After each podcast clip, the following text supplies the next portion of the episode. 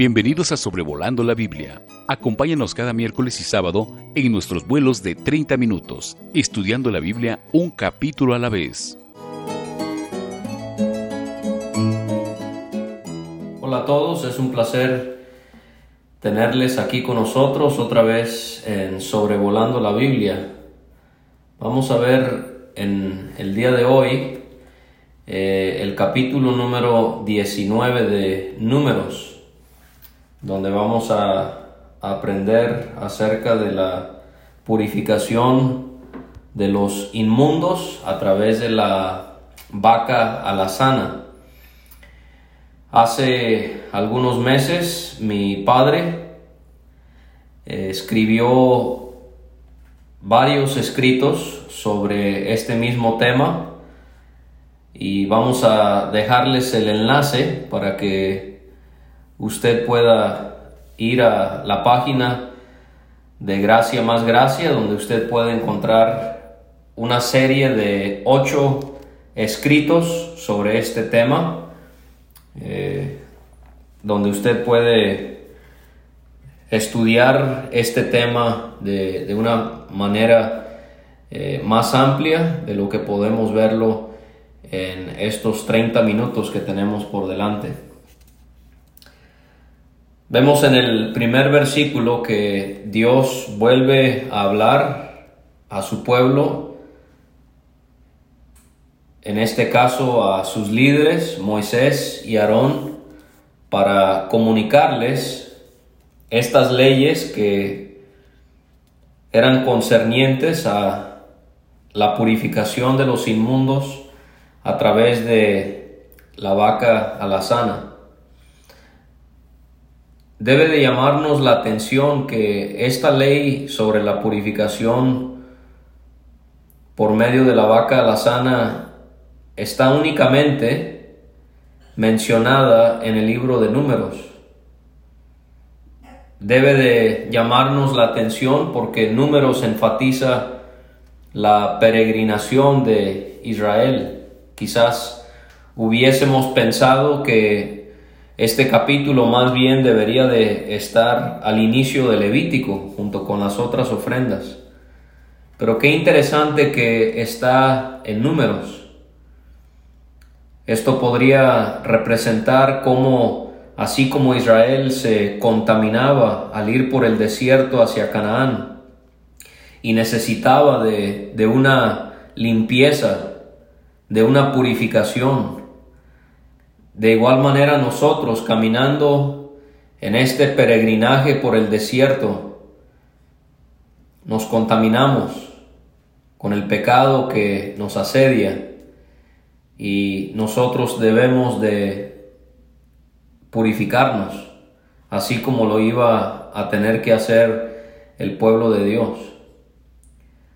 Pero también debe de llamarnos la atención el hecho de que esta ley de la vaca alazana y la purificación de los inmundos está casi al final, todo indica, al final de los 40 eh, años que Israel anduvo errante por el desierto. ¿Por qué no se habrá mencionado antes? ¿Por qué hasta ahora? Bueno, quizás tiene que ver con el gran pecado que ya vimos que se cometió con la rebelión de Coré, Datán, Abiram y On en el capítulo 16. Pero también eh, pudiera ser que Dios está mostrando cómo a pesar de tanta inmundicia, y no solamente es el pecado del capítulo 16, porque realmente en los capítulos 11 a 18 hay una serie de grandes males que ellos cometen. Pero posiblemente Dios está mostrando su gran misericordia que a través de, a, pesar de tantas inmundicias, después de todos estos años, Él está aún dispuesto a limpiarles a través de el sacrificio de una vaca roja. Podemos ver entonces que esta ley es prescrita por Dios como todas las demás y se detalla entonces qué era lo que iban a necesitar para realizar este, este sacrificio. Los hijos de Israel debían de traer una vaca a la sana. Tenía que carecer de alguna falta, tenía que ser sin mancha. Y también otro requisito es sobre la cual no había sido puesto yugo. Esta palabra vaca Puede ser también en el hebreo la palabra novilla. De hecho, vamos a citar más adelante un versículo en Hebreos y en el Nuevo Testamento es llamada becerra. O sea que es una res vacuna de dos o tres años que aún no ha dado cría. Es una novilla, una becerra. No, no la vaca que ya está reproduciéndose o criando becerros. Qué interesante que Dios no escogió una vaca, sino, sino que escogió una novilla, una becerra. Esto quizás puede hablarnos acerca de la ternura de Dios al purificarnos. A veces cuando hay contaminación de nuestro ser, y no nos damos cuenta de ello o sabemos acerca de ello y no queremos corregirlo, quizás Dios tiene que permitir cosas en nuestra vida que nos duelan, pero siempre nos trata con delicadeza y con paciencia. En eso me hace pensar en el hecho de que Él haya escogido a una hembra, especialmente siendo una novilla, mucho más dócil y mansa que, una vaca. Esta no es la única ocasión cuando podían ofrendar una hembra. Recuerden que en la ofrenda por la paz eh, podemos encontrar esto también. Y podemos considerar también aquí en el hecho de que era una hembra la sujeción de nuestro Señor Jesucristo. La vaca, la novilla alazana o roja nos hace pensar también en la obediencia de Cristo Jesús a su Padre. Así como la mujer se sujeta al varón, así Jesucristo se sujetó a su Padre. Era alazana, quizás no un color tan común. Alazana es el color rojo en el hebreo es la palabra Adón. En Génesis capítulo 25 leemos que Esaú, el hijo de Isaac, hermano de Jacob, fue llamado Edom cuando le pidió a Jacob del guiso rojo que había hecho. Edom, rojo. En otros casos, eh, para los sacrificios el color no se especificaba, pero para esto tenía que ser roja, quizás porque es el color de la sangre. Y este animal, esta novilla, becerra, iba a ser sacrificada para purificar a aquellos que quedaban en una inmundicia. Tenía que ser también sin falta el significado de este término es que tenía que estar completa, entera. Eh, en un sentido físico no podía tener alguna imperfección, alguna falta. Esto es una característica muy común en los animales sacrificados a, a Jehová, porque siempre se le tenía que ofrendar a Él lo mejor. Pero también esto nos indica algo de la hermosa perfección de nuestro Señor, el sacrificio más completo que ha habido. Y pensamos en ese hombre poderoso, pagano, que dijo del Señor Jesucristo, Pilato, yo no hallo delito en él. Dos veces dijo ese, esa frase, yo no hallo delito en él. Juan 18, 38 y Juan 19, 6. Pero la otra característica, el otro requisito es que no había sido puesto yugo sobre esta novilla. o sea que no había sido usada por nadie para trabajar en el campo. Esta novilla era enteramente para Dios. Y así podemos ver aquí la consagración, la entrega de Jesucristo a Dios. Y nosotros deberíamos de ser como Él, como si fuera que nadie ha puesto un yugo sobre nosotros, sino que nuestro único yugo es el servicio a Cristo, no el yugo de nadie más. Que podamos ser como Cristo Jesús. El mundo, el pecado, el diablo, la muerte, jamás podían dominarle al Señor de gloria. Nosotros deberíamos de poder, con la ayuda de Dios, no ser como creyentes dominados por el mundo, por el pecado, por el diablo. La muerte es inevitable, eso sí, no podemos hacer nada en cuanto a ello, pero esta es una lucha en la que usted y yo estamos y usted y yo tenemos que disciplinar nuestro cuerpo, nuestros deseos, nuestras acciones, nuestros pensamientos, nuestras palabras, todo lo que somos, poder dominarnos para no ser dominados por aquello que es malo. También otro aspecto en cuanto al yugo.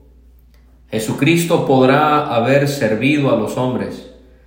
Él dice yo, el Hijo del Hombre no vino para ser servido, sino para servir Jesucristo sirvió a los hombres, pero jamás, jamás fue el siervo de hombres. Sirvió a los hombres, pero jamás fue el siervo de hombres. Esto es algo muy extraño que prevalece en nuestro tiempo. Hombres que sirven a hombres y piensan que por servir a hombres Aun si esto significa dejar servir al Todopoderoso, es visto como algo espiritual, como algo bien visto. Esto jamás podrá, podrá, pudo haber ocurrido con el Señor. Él jamás fue siervo de hombre, sirvió a Dios, puso a Dios siempre en primer lugar. Nunca Jesucristo permitió ser siervo de hombres para que le dominaran y le distorsionaran sus convicciones y sus creencias. Y usted, hermano, especialmente usted, hermano, que tiene responsabilidad en la iglesia, sea siervo de Dios y de más nadie. Usted sirva a Dios en lo que usted encuentra en la palabra de Dios en el momento que usted y yo nos hacemos siervos de hombres, estamos dejando de ser siervos de Dios. Sea valiente. Tiene que ser fuerte. Nadie dijo que esto iba a ser fácil. Usted y yo tenemos que pagar un costo por ser hombres de convicción. Actúe valerosamente. Qué lamentable que abunden hermanos débiles, que con cualquier crítica, con cualquier amenaza se doblegan. Así no fue mi Señor. Nunca permitió que un yugo humano fue, fuera puesto sobre él. Afírmese sobre la palabra. Estemos usted y yo dispuestos a pagar cualquier costo por defender la gloria y la honra de nuestro Dios. Ahora, usted va a notar en la lectura que la vaca era dada a Eleazar, no a Aarón, a Eleazar. Eleazar, su hijo, que era sacerdote, él la sacaba del campamento donde alguien la degollaba. Ahora hacemos una serie de preguntas. ¿Por qué el sumo sacerdote, Aarón, no lo hacía él. ¿Será porque él no podía quedar inmundo, como vamos a ver? Habla esto de cómo nuestro Señor, el gran sumo sacerdote, Él no se contamina, Él es puro y perfecto.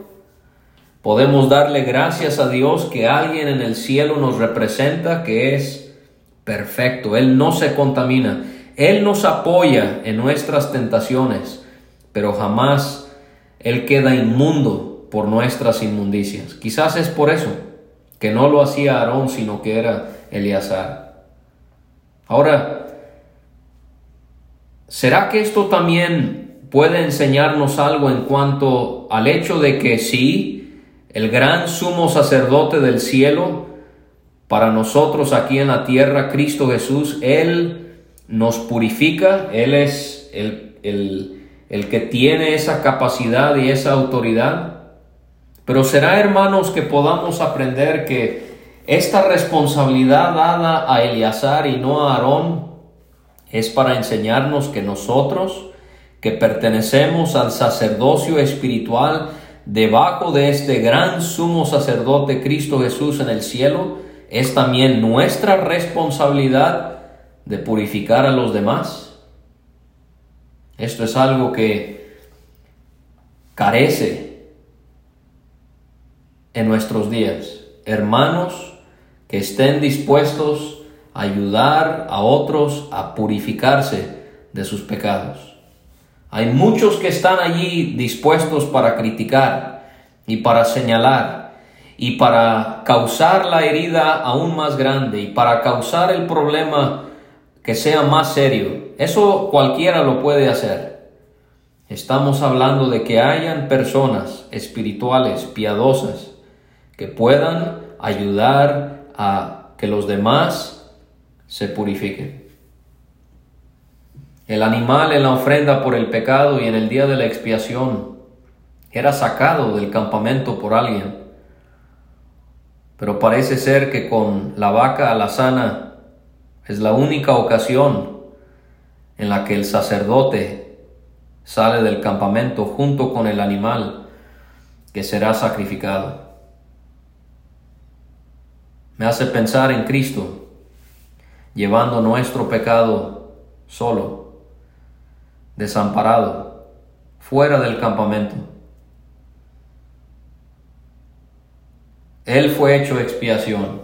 El profeta dice de él en Isaías 53:10, cuando haya puesto su vida en expiación por el pecado. Eleazar, al parecer, por lo que vemos en la lectura, no la degollaba a la vaca, sino que era alguien más. Pero puede usted imaginarse a Eleazar parado, mirando con respeto cómo esta vaca era degollada y era quemada. Esto es algo que usted y yo tenemos que hacer todos los días de nuestra vida. Contemplar lo que el Hijo de Dios sufrió en nuestro lugar. Con respeto, con reverencia, con adoración, no solo el domingo por la mañana, en el partimiento del pan, todos los días de nuestra vida, contemplando a aquel que fue sacrificado en lugar nuestro. Eleazar debía tomar de la sangre, según el versículo 4, con su dedo y rociaba la sangre siete veces hacia la parte delantera del tabernáculo. ¿Por qué? Porque las inmundicias de la nación y de cada individuo contaminaba el santuario de Dios. Repercutía el pecado colectivo e individual en la casa de Dios, en la morada de Dios, claro que sí.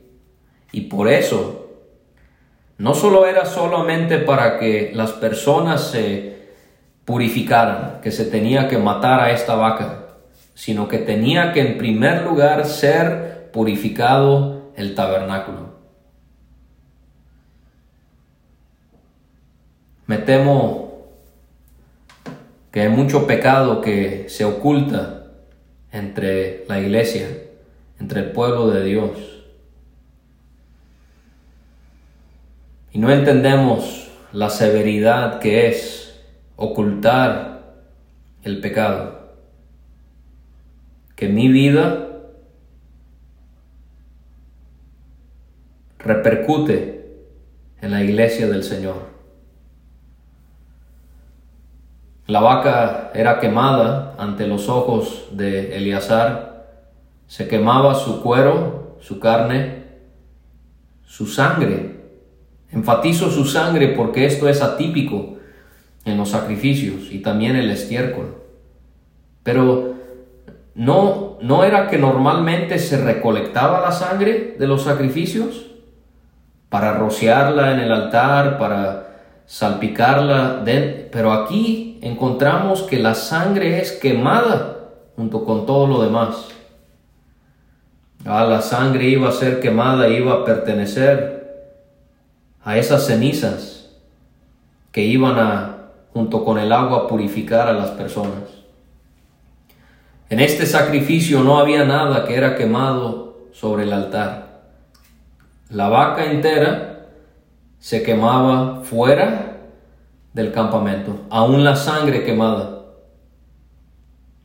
Esto nos habla de ese castigo incesante que cayó sobre Jesús en esas tres horas de tinieblas que él estuvo aislado del hombre, de Dios y de la naturaleza que él había creado cuando él fue afligido por nuestras iniquidades. Eleazar veía ese fuego consumir esa novilla. Él podía ver con seriedad que el pecado de ellos como nación y que la purificación de ellos como nación tenía un costo. Hermano, hermana, ¿entiende usted el costo que tuvo que pagar el Señor para purificarle a usted? ¿Lo entiendo yo?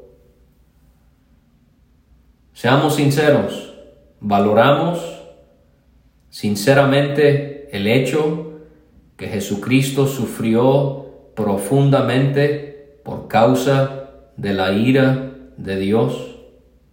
Otra vez le animo, vea por fe el Gólgota todos los días de su vida.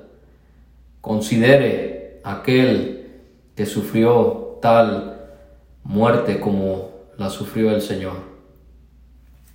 Eleazar entonces debía tomar tres cosas que iban a ser echadas al fuego donde se estaba consumiendo la vaca, madera de cedro, hisopo y escarlata estos tres ingredientes, ¿dónde más los encontramos?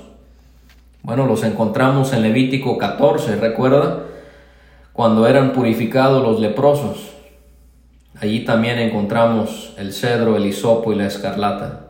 El cedro era un árbol común, es un árbol que difícilmente se pudre, pudiera representar el deseo que Dios tenía de que no se volvieran a contaminar las personas en el pecado que ya habían cometido. Pudiera también esto representarnos algo acerca de la perfección de nuestro amado Señor. El hisopo es una hierba que pertenece a la misma familia que la menta. Era utilizada como remedio curativo entre muchas otras cosas. Pero comúnmente también era utilizada según la Biblia, para purificar a una persona inmunda. Recuerda lo que David, el rey, le dijo a Dios después de haber cometido adulterio en el Salmo 51, versículo 7, purifícame con hisopo y seré limpio. ¿Se acuerda que el hisopo lo encontramos en la escena de la crucifixión del Señor? Utilizaron el tallo de un hisopo con una esponja para ofrecerle vino con vinagre al Señor. La escarlata o la grana también, sangre extraída de un gusano, llamado Cocus ilicis, empleado en el tabernáculo en distintas telas, en distintas actividades de purificación.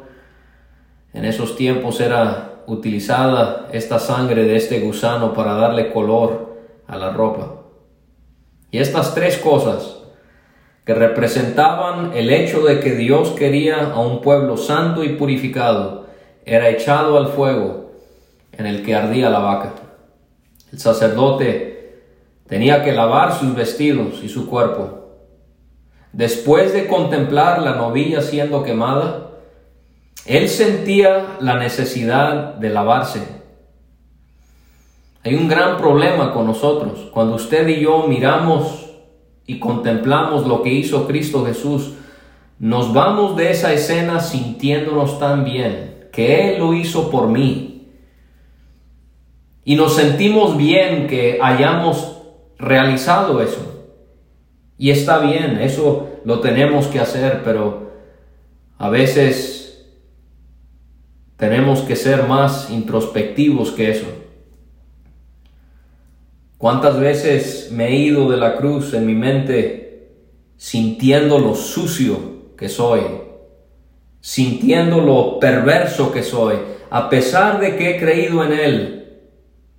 ¿Cuántas veces me he alejado de la escena de la cruz en mi mente y en mi, corazón pensando, necesito ser purificado? Hay pecados en mí. Hermanos, no estoy hablando de la fornicación. Eso normalmente cuando pensamos andar en pecado es cometer fornicación. Pecado del rencor, el pecado de la mentira, el pecado de la concupiscencia, el pecado de la avaricia, el pecado de la soberbia, todos estos pecados que cometemos con nuestro corazón. Este sacerdote miraba la vaca siendo quemada y él sentía la necesidad de lavar sus vestidos y su cuerpo. Así también usted y yo debemos de sentir esa necesidad al considerar lo que hizo el Señor por nosotros. Él entraba al campamento y era inmundo hasta la noche.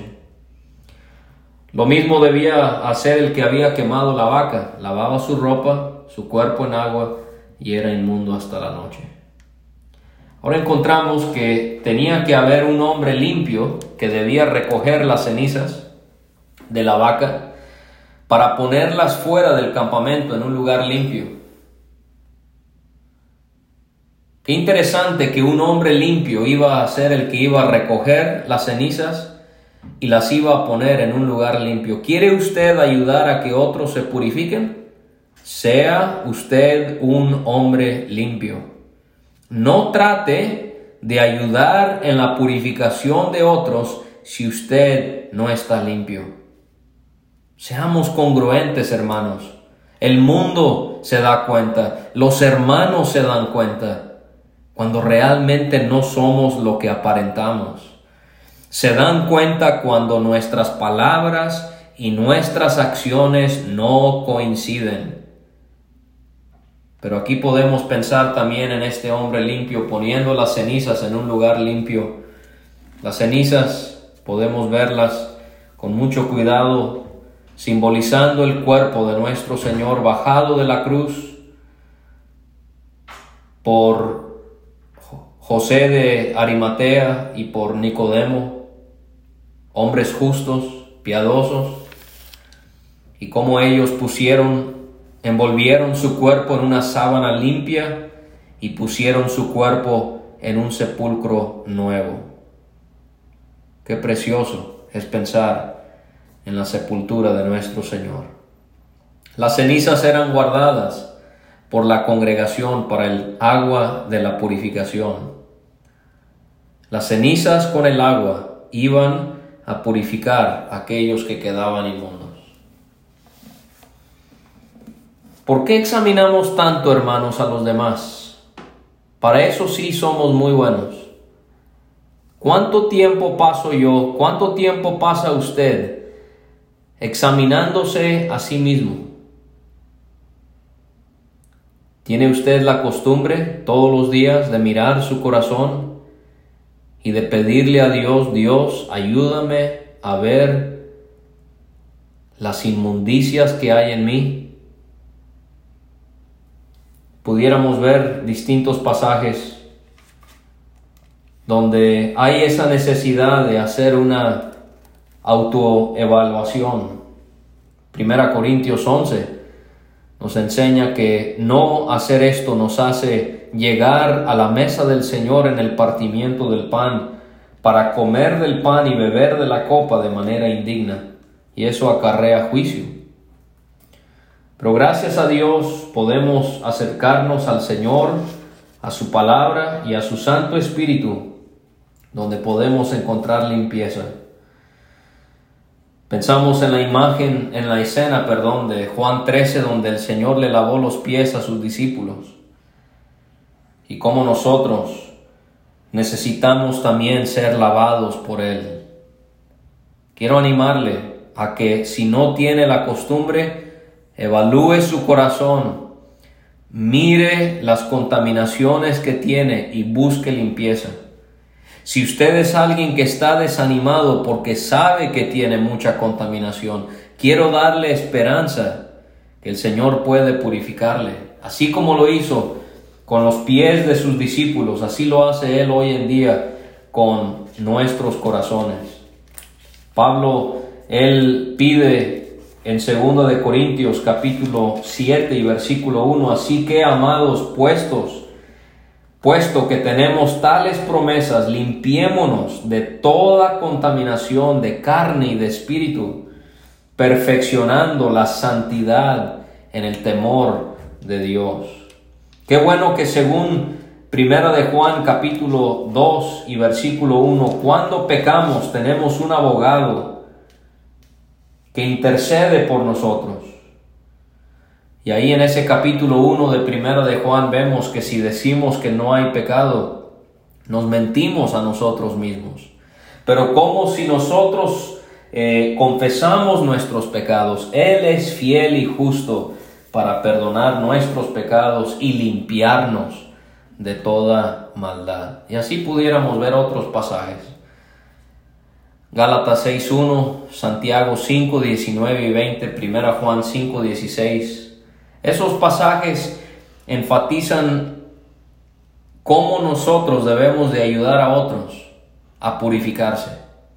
Yo le animo a que usted pueda ser distinto, porque no hay, tristemente muy pocos hay, hermanos que se sientan como si fuera a un lado de aquellos que se han contaminado y están dispuestos a pasar tiempo con ellos, ayudándoles a poder purificarse por medio del Señor, por medio de su palabra y por medio del Espíritu Santo. Esta persona que había recogido las cenizas tenía que lavar sus vestidos, era inmundo hasta la noche, y vemos que este era un estatuto perpetuo para los hijos de Israel y para los extranjeros que moraban con ellos. El que tocaba cadáver, aquí vamos a ver ejemplos, por los cuales había inmundicia, tocar un cadáver, esto ya lo vimos en Levítico 11, de un animal, por ejemplo, que daba inmundo. Al tercer día se purificaba con el agua y las cenizas, y al séptimo día quedaba limpio. Ahora ahí se aclara que si al tercer día no se purificaba, no iba a quedar limpio el día séptimo.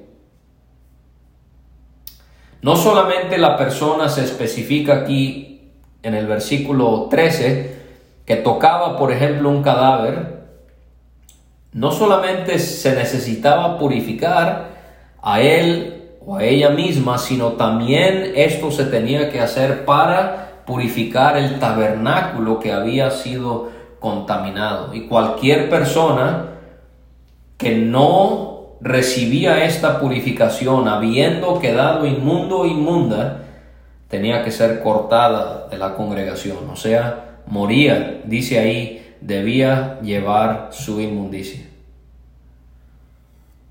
También encontramos del versículo 14 en adelante ley para cuando alguien moría en la tienda. La persona que entraba a la tienda, todo lo que había en la tienda quedaba inmundo por siete días. Y así nosotros, aunque debemos querer ayudar a otros a purificarse de las contaminaciones que puedan tener, usted y yo tenemos que ser muy, muy cuidadosos de que no permitamos que la inmundicia de ellos nos contamine a nosotros. Los que ayudan a otros purificarse necesitan constantemente, rigurosamente, purificarse ellos mismos. Gálatas 5.9 en cuanto a falsa doctrina, 1 Corintios 5.6 en cuanto a pecado moral, un poco de levadura leuda toda la masa. Así que es una buena labor querer ayudar a otros, pero tenga cuidado que no se contamine. Toda vasija abierta en la tienda que no tenía su tapa bien ajustada era inmunda. O sea, Dios está dando un ejemplo donde hasta en ese mínimo detalle, si una tapa no estaba bien ajustada, quedaba inmunda. ¿Soy yo esa vasija? ¿Es usted? Constantemente permitiendo que las cosas de este mundo, de nuestra carne y del diablo nos contaminen seamos vasijas con su tapa bien ajustada para que nada pueda contaminarnos. Una persona también quedaba inmunda por siete días, aquí se dan más ejemplos, por tocar algún muerto, a espada sobre la faz del campo, algún cadáver, hueso humano o un sepulcro.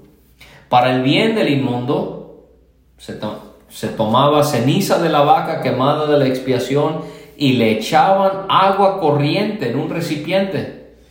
Esta agua corriente podría simbolizarnos al Espíritu Santo y la obra que Él tiene para llevarnos a ese punto donde necesita, sentimos la necesidad de ser purificados. También podría representar la palabra de Dios y cómo nosotros, según Efesios 5, por ejemplo, tenemos que limpiarnos constantemente por la palabra del Señor. Un hombre limpio otra vez tomaba hisopo y lo mojaba en el agua y rociaba la tienda, muebles, personas que habían estado ahí sobre los que habían tocado hueso, una persona asesinada, muerto un sepulcro.